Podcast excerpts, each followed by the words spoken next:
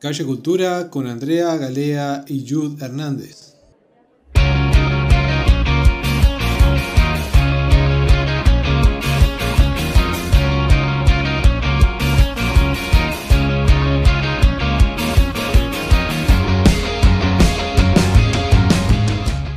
Hola, sean todos bienvenidos a otro episodio de Calle Cultura. Mi nombre es Andrea Galea. Y quien les habla con mucho cariño, Jude Hernández. ¿Cómo estás, Andrea? ¿Cómo has estado todo este tiempo que hemos estado sin conectarnos? Por lo menos no a través de este medio. Sí, pero bueno, como tú, encerrada. Seguimos en el encierro hasta el año que viene. Sí, se ha vuelto una situación ya hasta molesta, por así decirlo, pero la salud está primero y debemos cuidarnos y cuidar a los demás. Sí, la salud es lo más importante. Y la vida. Así mismo es. ¿qué me cuentas? ¿Qué, has hecho?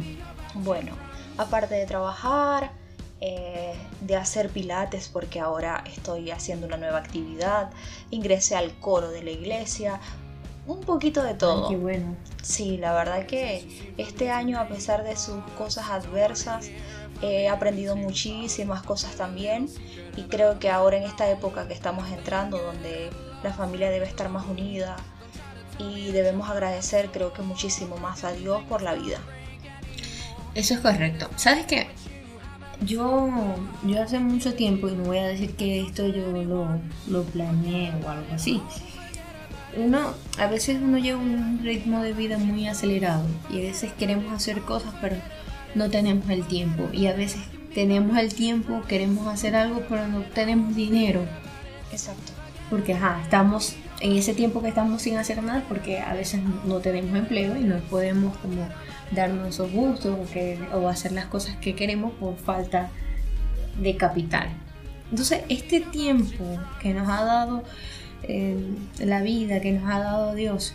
Yo sé que también ha traído cosas malas, pero en medio de todo también hay cosas buenas y hay que rescatar eso, lo bueno, que nos ha dado tiempo de, compartir en familia, de tomar cursos que a lo mejor habíamos querido, pero no teníamos el tiempo. Y hay una cantidad de cursos, bueno, se han abierto una cantidad de cursos gratuitos eh, por el tema de pandemia. Todas esas cosas que a mí me parece que, sean, que la hemos podido aprovechar en, medio de esta circunstancia. Así mismo es, Andrea. Creo que a todos nos ha tocado esta época para reflexionar y para hacer esas actividades que teníamos de alguna u otra manera en espera. Creo que lo más importante, como tú dijiste, es aprovechar el momento en familia. Creo que es algo súper valioso donde debemos valorar el tiempo que estamos invirtiendo con ellos porque es un tiempo ganado y es un tiempo que vale oro. Y más en este momento donde todos nos quejamos, que queremos salir, que queremos hacer mil cosas, pero en realidad tendremos, tendríamos que agradecer que estamos con la familia completa. Sí, y que por lo menos tenemos salud y tenemos vida, que lo estamos contando. Así es. Creo que eso es lo más importante y aunque estemos en países distintos, esta situación actual ha tocado a todos los países del mundo y creo que es un bonito momento para que las personas que nos están escuchando nos dejen sus comentarios cómo les ha tocado vivir esta nueva cepa de esta pandemia que ha azotado a los diferentes rincones del mundo. Así es. Recuerden escribirnos en Instagram, eh, somos Calle Cultura y por nuestras cuentas personales, arroba jalea sin azúcar y arroba yud-hernández. Ahí pueden escribirnos, comentarnos, saludarnos, lo que ustedes quieran. Así es, también pueden conectarse a través de Spotify y de YouTube, seguirnos en nuestro canal y a través de sus comentarios seguiremos creando contenido para ustedes. Así es. Y bueno, hoy tenemos contenido nuevo, un especial navideño. La época más bonita y más triste para muchos también, porque hay personas que ya no están con nosotros, eh, personas que Dios ha llamado a su lado, pero que de alguna u otra forma se han convertido en nuestros ángeles personales. Una época donde los niños disfrutan. Creo que ellos son los protagonistas también y donde renovamos nuevamente cada año la fe. Claro, claro que sí. No, pienso que los seres queridos, aunque no los tengamos físicamente, siempre van a estar ahí, en espíritu y en los recuerdos. Claro, nunca van a desaparecer de ellos, a menos que nos dé Alzheimer o, o perdamos la memoria, ¿no? Pero ya sería muy drástico de nuestra parte. Pues sí, destino final. Pero sí tenemos eh, un episodio lleno de, de tradiciones de diferentes lugares del mundo. Lo que dices es cierto, Andrea. La tradición navideña en los diferentes países del mundo son tan ricas y a veces desconocemos. Por lo menos nosotros que ahora estamos en países distintos y que muchas personas han migrado, les ha tocado adaptarse hasta a la cena de esa Nochebuena. Por lo menos para mí, este va a ser mi primera Navidad en Uruguay aunque ya voy a cumplir cuatro años viviendo acá, todos los años viajaba a Venezuela.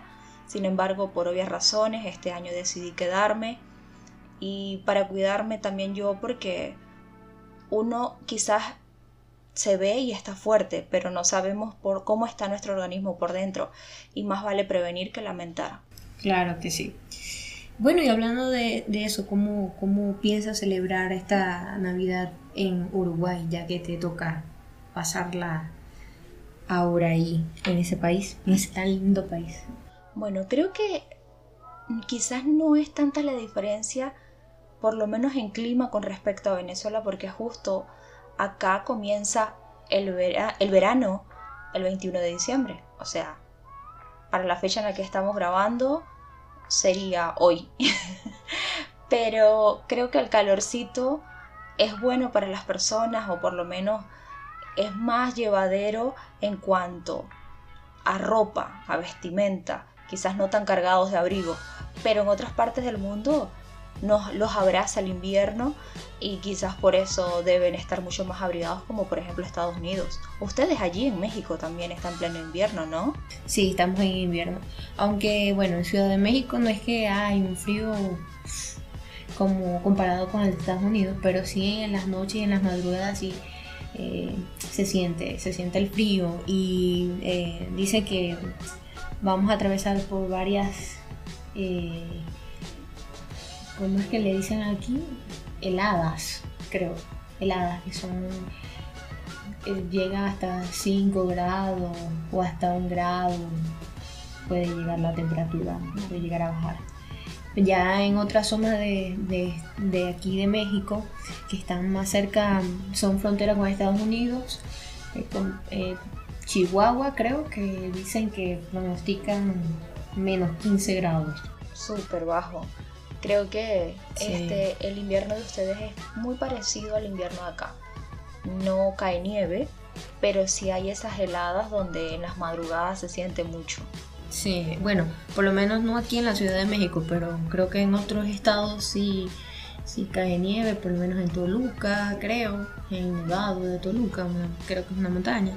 Y como te digo, estos estados que son más frontera con Estados Unidos, ahí creo que sí he visto que cae nieve.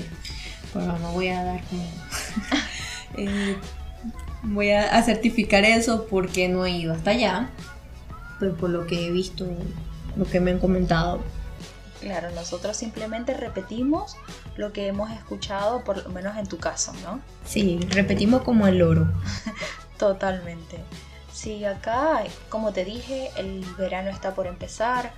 Eh, muchas personas ya se les puede notar en su vestimenta que estaban ansiosos por este clima.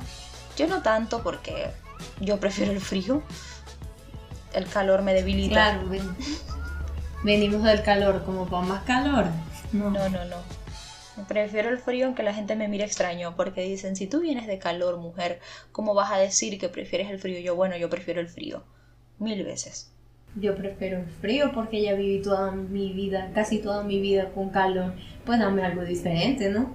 Mm, obvio. Y en la variedad está el gusto, yo siempre lo he dicho. No, entonces cuando hay frío, entonces uno se está quejando. Este cuerpo caribeño no, está hecho para estas temperaturas. Sí, total. Uno es tan incomprensible, pero bueno, así es el ser humano. Incomprensible. Pues sí, pues ah, cuéntame, ¿qué, preparan en Uruguay para la cena de Nochebuena, la de Navidad y la de fin de año?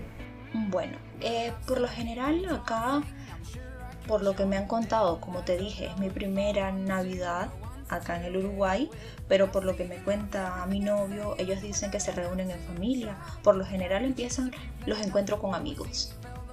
Posterior a las, a las 21 horas que se reúnen con la familia ya para la cena, no es una cena a la que estamos acostumbrados nosotras, por lo menos ellos lo más común es ver un asado, sea de carne de res, cordero, eh, cerdo.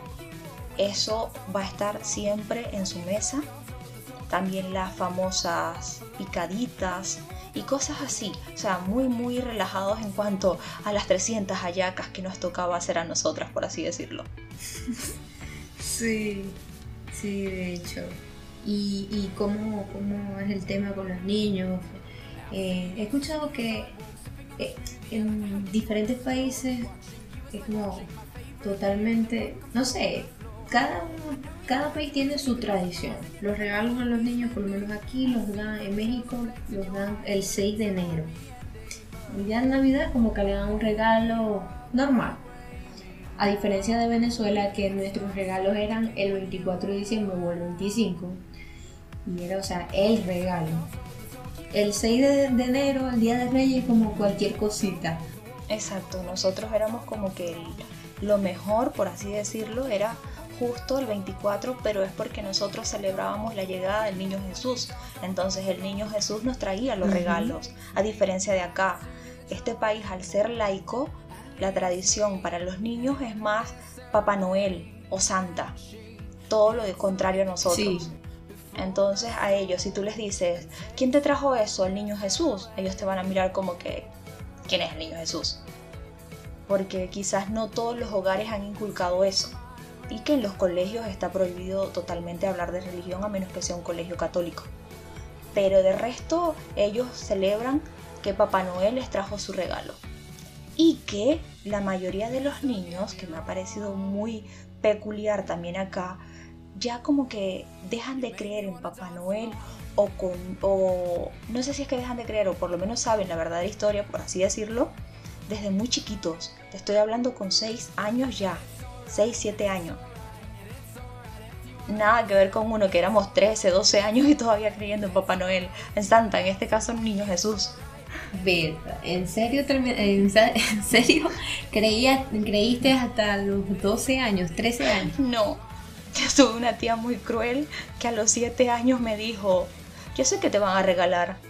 Era una tía relativamente joven, yo tendría 7 años y ella tendría como 12 me dijo, el niño Jesús ah, es tu mamá. Y yo como que lloraba a chorros, como que no, eso es mentira. Y me llevó hasta donde tenían los regalos.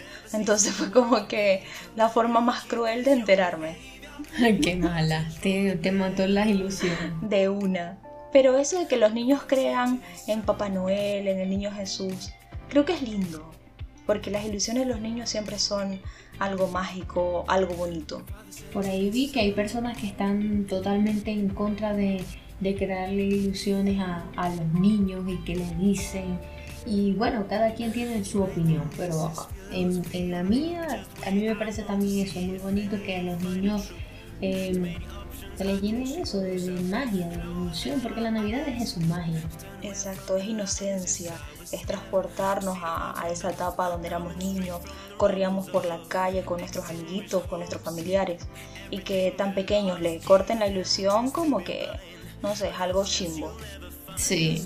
Supieras que eh, yo, mi hermana está en, en, Holanda, vive en Holanda, mi sobrino eh, también con ella, ¿no? Son su, de su mamá. Y a mí sí me llamó la atención que a principios de, de diciembre ellos estaban repartiendo regalos y, le dieron su nombre a, Santa, que no recuerdo el nombre, era un nombre eh, holandés. Pero eh, sí me extraño. Entonces investigué un poco sobre las navidades en Alemania, Holanda y Bélgica. Y es que si lo celebran el 6 de diciembre, la llegada de, de Santa Claus o Papá Noel o San Nicolás. Sí, nosotros también habíamos escuchado algo, pero es porque, como te dije, nosotros estamos, asistimos a una iglesia católica y justo en el grupo alguien envió el día de San Nicolás, que era el 6 de diciembre. Quizás por eso ahora relaciono justamente que me estás diciendo que en Alemania tienen esas tradiciones de regalarle los juguetes a los niños el 6 de diciembre. No lo hubiese pensado. Sí. No, yo tampoco. Pues sí, es el día de, San Nicolás, pero es del santo, ¿no? San, sí, el santo, como, como santo. Claro. Porque fue un santo, no, no era San Nicolás como tal, creo que tenía otro nombre, si no me equivoco, pero sí era una persona que dejaba regalos a los niños. Y por eso es que se le dice San Nicolás, por él era un santo, era alguien, no sé, no sé bien la historia, pero más o menos algo así también escuché yo. Y también escuché que el, que el Santa que nosotros eh, tenemos como que la elección, eh, en todo nuestro recuerdo, es un producto creado por Coca-Cola. Sí. y yo con razón, en todos los comerciales, en todos los comerciales navideños está Santa, el de Coca-Cola, pero en Pepsi no es que los comerciales de Santa que salen, justo mejor dicho, los comerciales de Coca-Cola donde aparece Santa siempre fueron las mejores. De eso creo que no hay duda. Porque, sí, porque, porque los mensajes, ahora hablando como entre publicistas aquí, los mensajes de, de Coca-Cola son más emotivos, más a las familias, a la unión familiar, siempre. Eh, no solamente los de los de Navidad, o todos. Todos es como compartir en familia los, los domingos, una, cena, un asado, siempre. Se lo, buscamos y creo que la mayoría eh, se trata de eso, compartir. Sí, no sé si recuerdas una publicidad de, de Coca-Cola que salió más o menos hace unos cuantos años atrás, no recuerdo en qué año específicamente, pero que era de un chico, no sé si se había ido a estudiar al extranjero y sus padres se comunicaban con él a través de una videollamada. Qué actual ahora esa publicidad en estos tiempos, ¿no? Donde los abrazos van a ser virtuales, los besos de igual manera y los brindis ni hablar. Sí, correcto. Más actual imposible. Exacto. No, eh, ahorita hay uno aquí que, pasa en, México que eh, la niña le da la carta al papá y le dice que se le entregue a Santa. Entonces el papá va hasta el Polo Norte y le toque, ya Santa se fue. Y ve la carta de la niña y entonces como que pasa el camión de la Coca-Cola y regresa a su papá. Sí. Total, la niña lo que había pedido era que quería tener a su papá en casa en Navidad. Sí, lo he visto. Sí, no, son, te digo, los comerciales de, de Coca-Cola son especiales. En Navidad se votan. Hay una, un comercial que recuerdo que el que no venezolano que no se lo sepa, creo que nunca vio televisión. El de Plum Rose. Ya, ya sé cuál. el de Plum Rose. Señora, hay jamón. No, no, se terminaron. Ven, comparte y disfruta.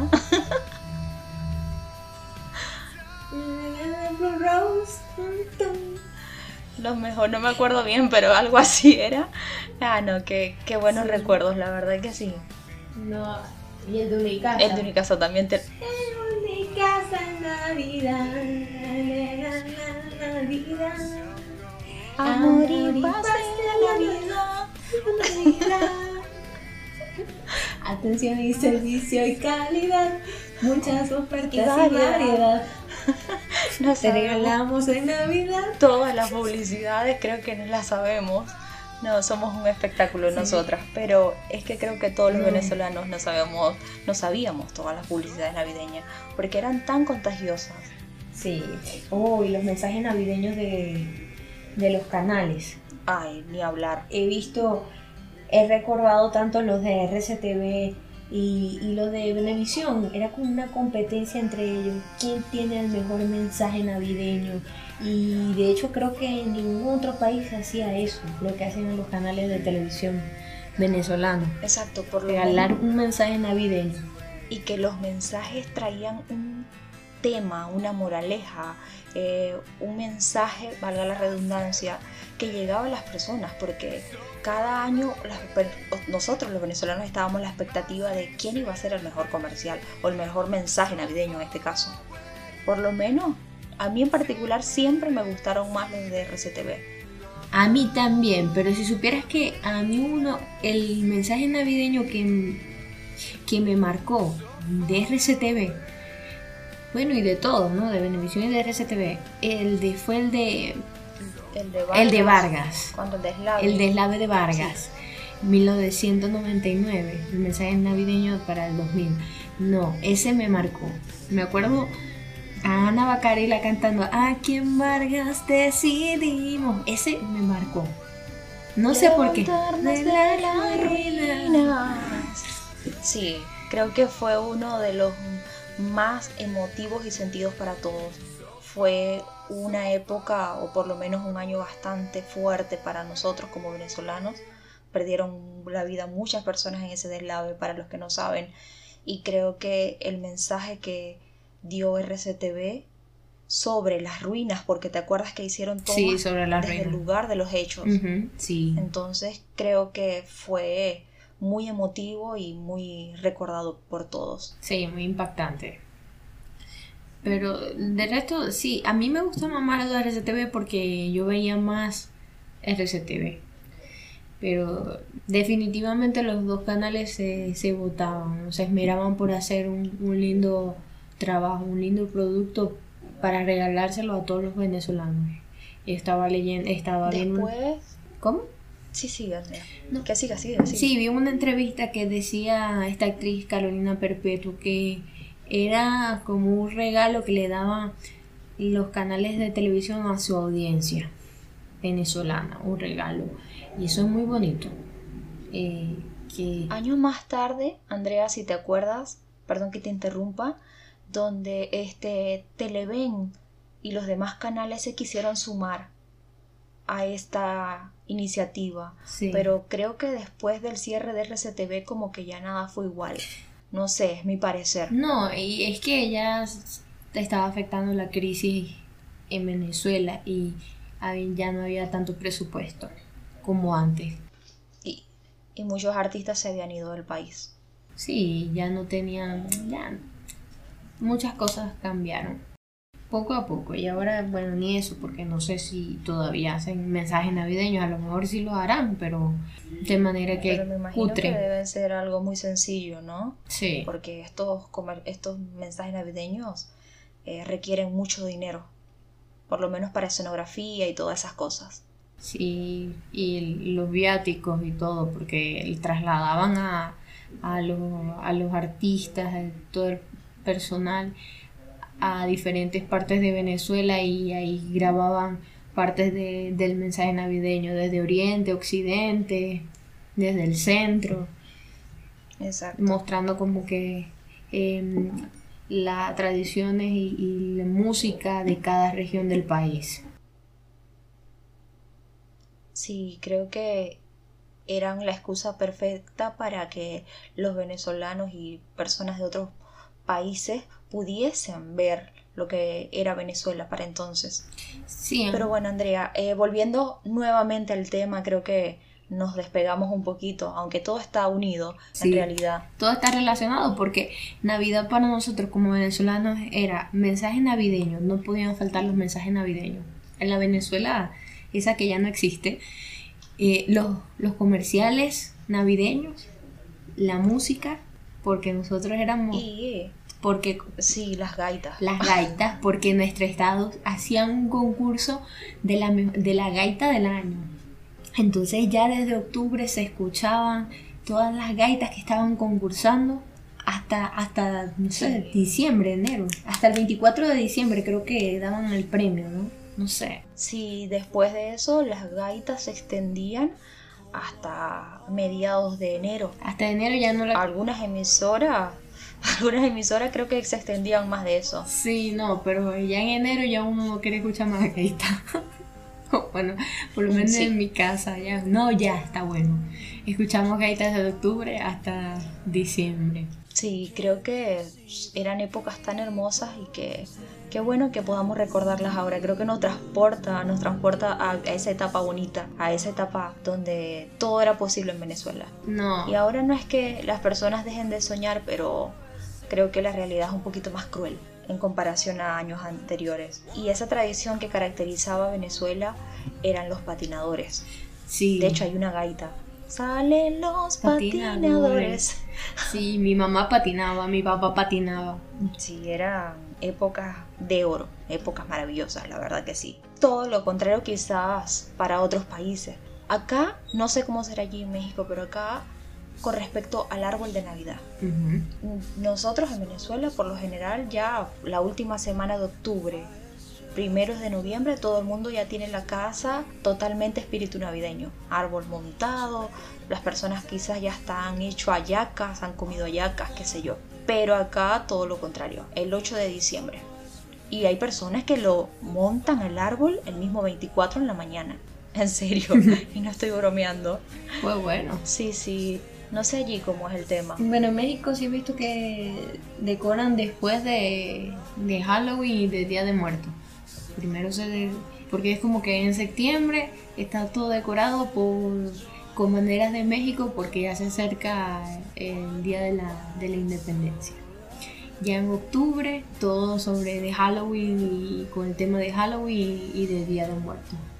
Ya como en noviembre, el 10 de noviembre he visto así, ya que la gente empieza a decorar para Navidad. Pero es distinto, creo que cada familia tiene su, su forma de... Sí, sus tradiciones. Sí, su- sus tradiciones. Creo que en cada país varía. No sé si te conté que esta, la que la cuñada de mi hermana vive en Noruega y ella me contaba que allí muchas familias su tradición es esconder todas las escobas Para no salir porque exacto lo dices de broma pero más o menos dicen que la tradición tiene muchos años atrás o sea hasta siglos atrás donde se creía que las brujas salían en Nochebuena. Entonces todavía algunas partes de Noruega tienen esta costumbre de guardar las escobas de esconderlas para evitar que, que las brujas llegasen y se las robaran y empezaran a volar. Algo muy loco pero cierto. Vamos a intentar volar con las escobas. No, no se puede. no no no No somos tan brujas, somos malas brujas. No, no, no se puede. No, no, no, no, no. Que Pero sí, creo que cada país tiene una tradición tan espectacular, porque creo que es la palabra que la define. Por lo menos en Colombia. En Colombia, ¿qué has escuchado tú de sus tradiciones? Pues lo de las velitas, el 8, bueno, El, sí, empiezan un día antes, o sea, empieza como quien dice el 7 en la noche para que, porque justo ellos lo relacionan con el día de la Virgen, algo así, de la Virgen y la Santa Inmaculada Concepción, algo así, no sé muy bien, pero tengo amigos que están allá y las personas que nos están escuchando y quizás si estamos diciendo cosas que no son así, nos pueden escribir, dejarnos los comentarios y nos comenten y nos lleven, por así decirlo, de manera a través de la tecnología y que nos digan cómo es en realidad la tradición de las velitas. Pero yo lo relaciono por lo que me han dicho mis amigos que están allá, que es por el día de, en honor a la Virgen María y la Inmaculada Concepción. Lo hacen el de 7 para 8 o el 8, algo así. sí, yo no, yo no sé mucho sobre esa tradición, sé lo que he visto de otras personas que, no, que lo de las velitas, que se encienden las velitas y, y ahí le damos inicio a la Navidad. En Venezuela yo creo que ya desde Exacto. octubre ya estábamos por lo normal. Sí, la verdad que sí, nosotros Y el terminaba en más febrero. navideño creo que lo teníamos nosotras. Y terminaba en febrero. Bueno, a finales de octubre y, y después que eh, nos tocaba la, la feria en Maracaibo, en Zulia, la feria de la Chinita, que es el 18 de noviembre, 17 y 18 de noviembre, y bueno, ya Navidad. Desde ahí a beber, todos los días bebiendo. Exacto. los, las personas que beben. Eran todos los días sábados, fines de semana. De lunes a viernes era un fin de semana largo, sin final, porque creo que la alegría que nos transmite justamente la Navidad a los venezolanos, a pesar de tantas adversidades, creo que es un motivo de unión familiar y donde las personas por lo menos están más alegres y se olvidan un poco de la cruda realidad que, están atravesando. Sí, por lo menos, no sé si te acuerdas cuando éramos niñas, eso, el encendido de Bellavista, de una calle, una famosa avenida de, Maracaibo, que era el encendido, que adornaban toda la avenida y, todos los días, eh, todos los años de manera distinta, ¿no? Te sorprendía. Y ese día del encendido eh, ponían tarimas y cantantes, y era una fiesta.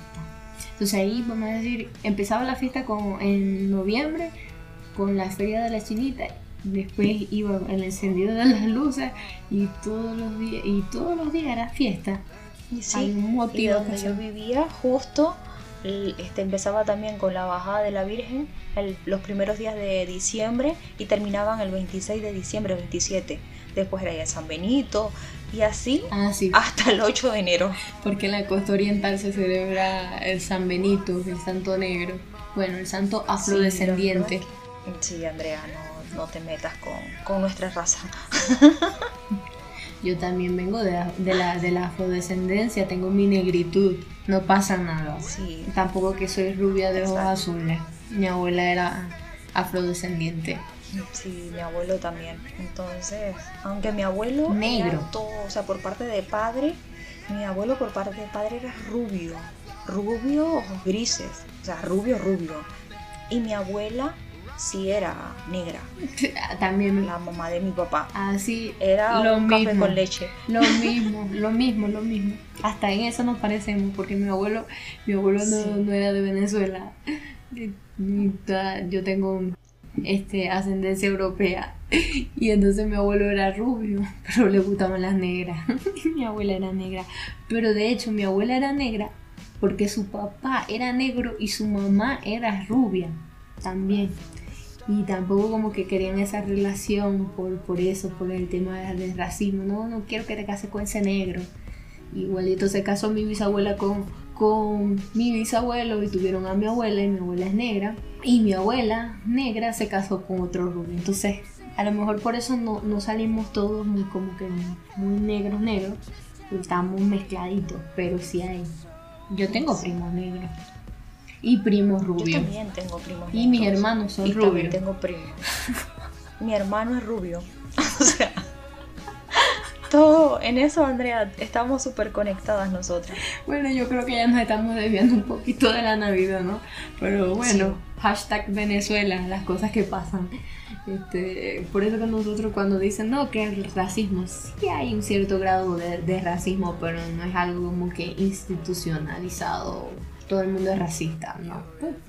tenemos más mezclas encima que nada. Sí, sí, la verdad que sí, creo que somos uno de los países con más mezcla y mayor mestizaje, por así decirlo, porque creo que eso es lo que nos caracteriza. Y de hecho eso se ve reflejado también en nuestra gastronomía, en esta escena navideña, porque yo no sabía eh, que en Venezuela, eh, no todas partes de Venezuela comen pasticho o lasaña en Navidad con ayaca. Nosotros, por lo menos en el y en Maracaibo, comemos lasaña o pasticho, ayaca. La ayaca que es un, tamal, una especie de tamal, pero en lugares, no sé, a diferencia de otros países, este lleva uvas pasas, lleva aceitunas, lleva eh, diferentes carnes. Un guiso, bueno, en particular. Y también ensalada, ensalada rusa, ¿no? Con, de, gallina, ensalada de gallina o pollo, eh, pernil, que es pierna de, cerdo al horno, pero también es muy diferente. Pan de jamón, que es un pan relleno con, jamón, con tocino, tocineta, eh, uvas pasas, aceitunas. Y, o sea, eso también ahí se refleja todo, nuestra, todo nuestro mestizaje, por decirlo así porque hay indígenas, africanos, europeos. de todo un poco. Y que no solamente eso, porque algo particular y peculiar en cada uno de nuestros platos es que justamente la yaca, al ser un plato típico navideño venezolano, el relleno no es el mismo para todas las regiones de Venezuela. Cada región tiene una forma distinta de hacerlo. Yo recuerdo que hubo un año que no se me va a olvidar nunca, una Navidad que pasamos en casa, siempre pasamos las Navidades juntos, ¿no? Pero en ese año particular invitamos a unos amigos de mi familia que eran colombianos y ellos en su casa habían hecho ayacas. Recuerdo que nos dieron ayaca, o sea, le llevaron a mi mamá una ayaca que pesaba como un kilo. Si nos están escuchando se deben acordar y se deben morir de la risa, pero pesaban como un kilo. Cuando nosotros la fuimos a partir, tenía como medio kilo de arroz, casi un pollo entero, sin exagerar. O sea, yo en mi vida había visto una yaca tan extraña, por así decirlo. Pero es una anécdota que, que, recuerdo con mucha gracia porque justo cuando yo abrí la yaca y vi esos ingredientes tan exagerados, fue como que, ¿qué es esto? Y recuerdo que, que nos sirvió para comer hasta prácticamente dos comidas en uno, porque yo nunca he visto una yaca rellena de arroz. Bueno, yo tampoco, pero bueno. pero me pasó. sí, sí. Algo no, súper loco. Pero son anécdotas que uno guarda con mucho cariño y que siempre te van a traer buenos recuerdos y una sonrisa. Pues sí. Yo le pregunté a Sergio, cómo, a mi esposo, cómo, qué comen aquí en México. Y bueno, vamos a decirlo así, la clase alta, las personas que tienen sus pudientes, tienen dinero, eh, cocinan bacalao. Las personas que no tienen tanto dinero, no tienen tanto dinero, si comen tamales y hacen una pierna eh, de cerdo horneada. Eh, y también creo que comen de postre una ensalada de, de frutas, de manzana, algo así. Yo de verdad que no, no he la oportunidad de comer una cena navideña mexicana porque siempre pues, hago al estilo venezolano, que yo soy quien cocina. Y sí, te toca defenderte con lo que ya sabemos. No hay que estar inventando mucho porque no vaya a ser que después arruinemos la cena navideña por estar creyéndonos chef. Así que Andrea, vámonos por lo seguro.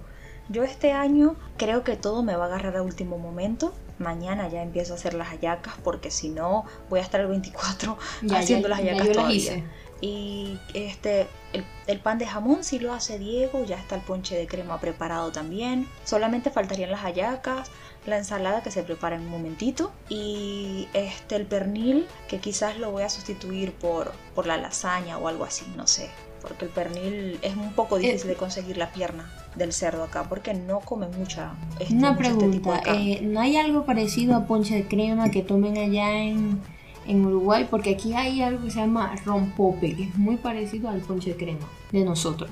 No acá lo que es más común es el vino mm, y la cerveza. El fernet en las mesas es algo como que muy muy fijo que vas a ver. Pero un ponche de crema no creo que no, no, no lo he visto. Por lo menos, como te dije, es mi primera Navidad, así que no tengo mucho contacto o mucho conocimiento de lo que es una cena navideña. Pero creo que es algo como parecido a comer un domingo en familia. de, de todas formas se trata de eso, de compartir en familia. Por lo menos aquí en, México sí veo que por el tema esto de, de, frío que entra en invierno, preparan un ponche, pero no como el de nosotros, un ponche de crema, sino es algo caliente. Entonces eh, es un ponche de frutas, tiene canela, tiene pasas, tiene manzanas, guayaba. Es algo muy rico, te quita el frío. Todavía no, he visto cómo ¿Y si no te lo quita Andrea con esa mezcla? No, pero no es, no es como, no es espeso. Es algo muy muy, muy así, muy líquido, ¿no? Que lo ponen a cocinar con caña de azúcar, entonces es como que hierve, hierve, tiene mucho tiempo de, cocción y, entonces te lo sirven y no te lo sirven con fruta, sino de lo, que, la esencia. Pues. Es algo muy, muy... Sí, sí, lo que ya queda muy rico, muy rico. Y cumple su cometido que es quitar el, el frío. Y es muy importante porque si están reunidos y, y, no quieren pasar frío, lo más importante es que tomen eso y que se diviertan aparte. Pero le colocan alcohol. No, no. Ah, mejor todavía, creo que me va a gustar. Sí, sí. lo venden en la calle. Ahorita, bueno, como el tema que ya cerraron todo por el tema de, de la pandemia, que van a cerrar muchos negocios hasta el 10 de enero, no sé si las dejen eh, vender a las personas, pequeños comerciantes, vender el ponche, pero yo creo que con, con lo del ponche no hay problema, porque como eso hierve, te lo venden, o sea, claro, con su medida, ¿no? Si es una persona que está vendiendo sin tapabocas, sin cubrebocas, que no deberías comprarle. Pero las personas que ves que, que se limpian las manos, que tienen gel, tienen alcohol y tienen su, su tapabocas, están vendiendo comida, yo creo que no, hay problema. Además que eso hierve y te lo puedes llevar a tu casa a comprar, eh, te lo llevas a tu casa y lo puedes cocinar para que cuando te lo tomes esté calientito pues, en, ese en el tema de cuando es para llevar. Sí, sí, te súper entiendo. Lo ideal es que haya una buena higiene que ustedes se sientan seguros para consumirlo. Sí. Andrea, ¿y qué otras tradiciones tienes por allí de otros países que conozca o que te hayan comentado? Pues bueno, la que me llamó la atención era la de Alemania. Viste que estamos hablando de, de las tradiciones en Alemania, que teníamos gente que nos escucha de Alemania, pero veo que hay cosas que, que también hacemos, ¿no? Como es el calendario de Adviento, la corona de Adviento, que es un tema que es más, más religioso, ¿no? Sí. Por lo menos en Alemania. Nosotros este año lo hicimos en casa. De hecho, solamente nos falta encender la vela blanca, que se hace el día de Navidad. Entonces, estamos esperando, como quien dice, ese día para ya eh, finalizar, por así decirlo lo que es la corona de Adviento. Igual sigue allí en el mismo lugar donde está. Este año creo que es la primera vez que, que yo ayudo a armar un pesebre porque Diego lo armó. No, yo no tenía la tradición del pesebre. O sea, sí veía que mi familia lo hacía, pero yo particularmente de intervenir en hacerlo no. Pero los de, los, yo vi muchos pesebres, muchos nacimientos en, en Venezuela, en Maracaibo, que estaban, los acompañaba María y José de Toy Story, Star Wars. y todos los muñequitos que daban en McDonald's. muy modernos. Sí, los muñequitos de McDonald's, ellos acompañaban ahí. Ay, no, no, no, no. Y al niño lo tapaban, al, bebé, al niño Jesús lo tapaban con algodón, con un trapito. Porque todavía no había nacido, pero estaba tapado. Tenían al bebé ahogado. No, ¿te acuerdas que tú sabes que los arbolitos o los árboles de Navidad tienen un significado? Por lo menos para nosotros, ¿no? No, no sabía. Eh, los católicos. Ah, ok. Eh, este, quizás para otras personas lo ven también porque muchos han dicho que han comercializado la Navidad. Y en parte creo que tienen razón. Pero he visto muchos arbolitos que están ahora con temáticas. Por ejemplo, la temática Disney, eh, la temática que este el ojo del ojo turco, no sé si se le llama así, otros con colores totalmente diferentes o por lo menos no tradicionales a lo que es la Navidad en términos generales y que no le colocan, por lo menos este año nosotros no le colocamos a la, a, la copa del árbol al final una estrella, sino que le colocamos eh, fue justamente un moño, un lazo. No sé qué tú le colocaste a la tuya. Pues una estrella. Y por ahí leí más o menos que sobre los símbolos, ¿no? Y decía que la estrella era como esperanza, significaba esperanza, luz. La luz que traía el nacimiento de Dios, el Hijo de Dios. Exacto, y que los colores, cada bambalina, pelotita, bolita, no sé cómo le digan, este tiene un significado también los colores. Por lo menos, ¿qué significará el rojo? Eh, si no me equivoco, el rojo lo relacionaban mucho, creo que era con con el amor, pero no sé si el amor como está acostumbrado uno, ¿no? Que el rojo, si me visto de rojo, te va a llegar el amor. No, no, no. no a ese tipo de tradición. Sino como que el amor de Dios hacia nosotros, algo así. Por aquí. Pero dime. Por aquí investigué, disculpa que te interrumpa, que dice, el color rojo representa el fuego y la sangre, así como el amor divino y la generosidad. El verde simboliza la esperanza, además de la naturaleza y la vida y el blanco evoca la pureza, la alegría, la fe y la iluminación, mientras que la tonalidad dorada indica prosperidad y riqueza. Sí, yo también estuve leyendo un poquito que la estrella simboliza esa estrella de Belén que anunció a los Reyes Magos el nacimiento de Jesús y que hoy particularmente, después de 800 años, se va a poder ver en el cielo esa estrella, famosa estrella de Belén, que para algunos científicos es simplemente la alineación de Júpiter y la Tierra, si no me equivoco, o la Luna, no sé, estoy medio perdido un poco la información, pero es algo así lo que yo escuché. Sí, supuestamente que eso no se da todos los años, yo creía que la veía todos los años. decía, ay, ya está la estrella de Belén, una estrella grande. Andrea, yo también. ¿Qué estaríamos viendo nosotras? No una sé. estrella. Pero yo juraba que esa era la estrella de Belén. Sí, porque de hecho en, en Venezuela como que, eh, bueno, en Maracaibo, o digo en Venezuela, ¿no? Eh, el cielo en, en Navidad está como que más estrellado, se podían apreciar más las estrellas. ¿Quién? Sí, y aparte llega Pacheco. ¿Te acuerdas de Sí, Pacheco? pero a Maracaibo llega como en enero, ¿no? Y no es que es Pacheco, es Sí, Pachequito. a finales de... Sí, Pachequito. Pacheco es más para los estados andinos. Sí, Nosotras quizás no tanto. sí, Pacheco es el frío. Ya, exacto. Entonces, para nosotros es precisamente como quien dice Pachequito, como dijiste tú. Sí, pues uh, Pero se siente un frío rico. Mi papá me dijo hace unos días que ellos estaban sintiendo temperaturas agradables. No bajas, pero sí agradables y que las noches estaban súper frescas. qué bien, porque en Maracaibo hace demasiado calor y en el sur le hace mucho calor. Bueno, más que todo en Maracaibo, por los edificios. En la costa oriental se hace un poquito más de, de fresquito, ¿no? Sí, por la cercanía de la playa también. Creo que eso también este, eh, afecta o beneficia en este sentido a, a los venezolanos, a los zulianos y costa orientaleños, no sé ni cómo decirle, Sí. a las personas de la costa oriental. Creo que queda mejor. Sí, ¿cómo es, cómo es, ¿cuál es el gentilicio de, de, de tu municipio? Mirandinos o porteños. Ah, ok. Muchos dicen los puerteros. Así tipo coloquial, los puerteros. Y nosotros no vivimos en una puerta. Así los puerteros vendrían siendo las personas que viven en la puerta en el estado de Trujillo. Sí.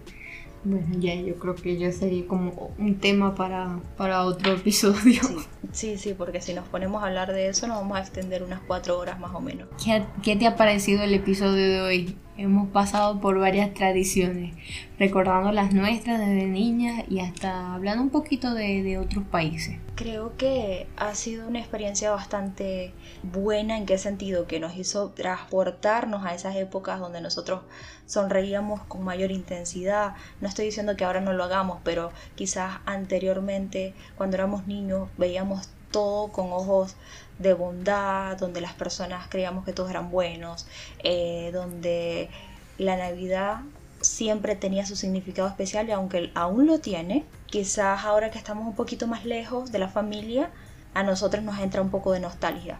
Pero gracias a Dios tenemos la bendición de tener una nueva familia y que tenemos que agradecer también por ellos, ¿no? Sí, como te dije, lo más importante es tener salud, porque a veces la damos por sentada y es muy importante la salud, la vida, porque es lo que estamos contando, y, y la familia. Si tienes esas tres cosas en la Navidad, y no importa si, si tienes, un, no sé, no es la cena, no tienes lo que tú esperabas para la cena navideña, tienes algo pues lo mínimo, tienes algo como que muy modesto, eso no importa. Lo más importante es lo que dije, la, la salud, la vida y estar en familia. Que te lo decimos nosotras, Tal cual, te lo Andrea. decimos nosotras que estamos lejos de la nuestra. y que sabemos que para muchas de las personas, no solo venezolanos, porque sé que hay muchos mexicanos que han migrado, hay muchos uruguayos que también están fuera del país y que en esta época es cuando más pega la ausencia, pero gracias a Dios hay vida, hay salud y eso es súper importante. Estamos con familias que hemos formado gracias a Dios también y creo que es momento para agradecer, sobre todo por estar acá y dejar un mensaje a las personas, ¿no? Así es, yo creo que ya con esto nos despedimos, con esta pequeña reflexión. Espero que haya sido de su agrado y por supuesto le deseamos una feliz Navidad y un próspero año nuevo. Que este nuevo año venga cargado de mucha emociones, pero para bien, de mucha felicidad, de muchas sonrisas, que venga cargado de prosperidad, como dijiste tú, que la familia esté más unida que nunca y sobre todo que venga cargado de salud y que de una vez por todas esta pandemia se termine en nombre de Dios. Amén. Recuerden seguirnos por nuestras cuentas en Instagram como arroba somos calle cultura y nuestras cuentas personales arroba sin azúcar y arroba yud-hernández. También pueden hacerlo a través de Spotify como Somos Calle Cultura y de nuestro canal de YouTube. Si no se han suscrito, activen la campanita y les estarán apareciendo nuestras notificaciones cada vez que hagamos una, publicación. Cuídense y nos escuchamos en un próximo episodio. Hasta luego. Se les quiere. Feliz Navidad. Thank you.